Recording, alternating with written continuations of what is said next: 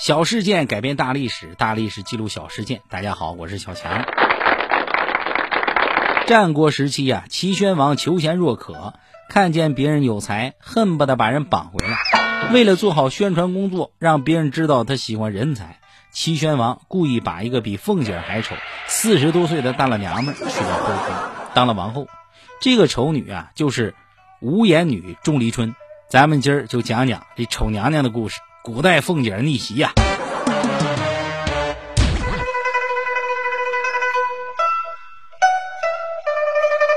很多喜欢京剧的朋友知道啊，京剧这舞台上钟离春是个花脸。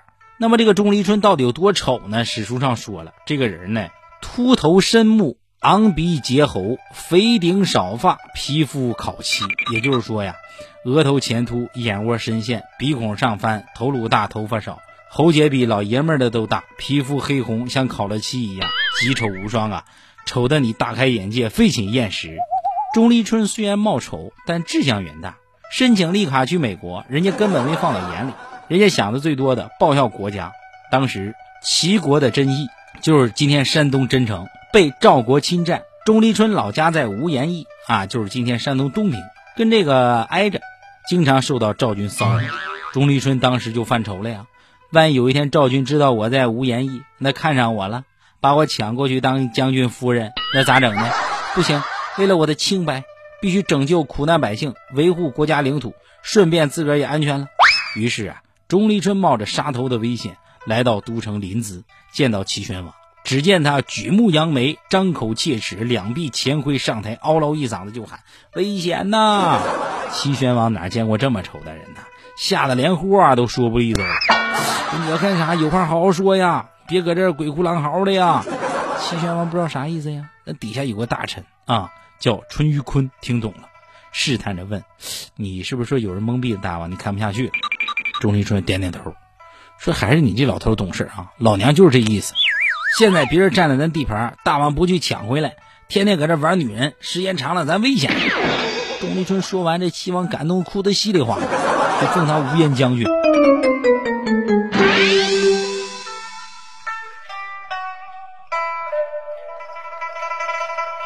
钟离春不负众望啊，设计杀死了赵将白猿，大败赵军，夺回了城郭。其实我觉得呀，这事没那么复杂。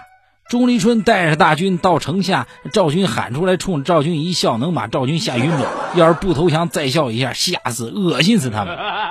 之后，钟离春凯旋到了临淄，齐宣王亲自到城外迎接，赐酒贺功。齐宣王高举酒杯，当众宣布。无颜将军文武双全，一笑倾城，再笑倾国，三笑就中逍遥散。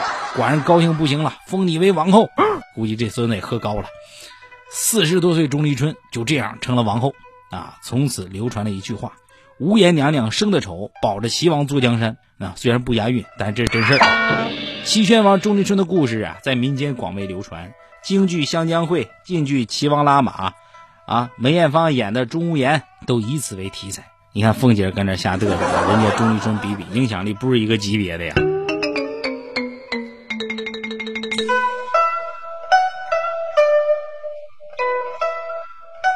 好了，朋友们，今天这故事就讲到这儿，欢迎大家点击红心收藏。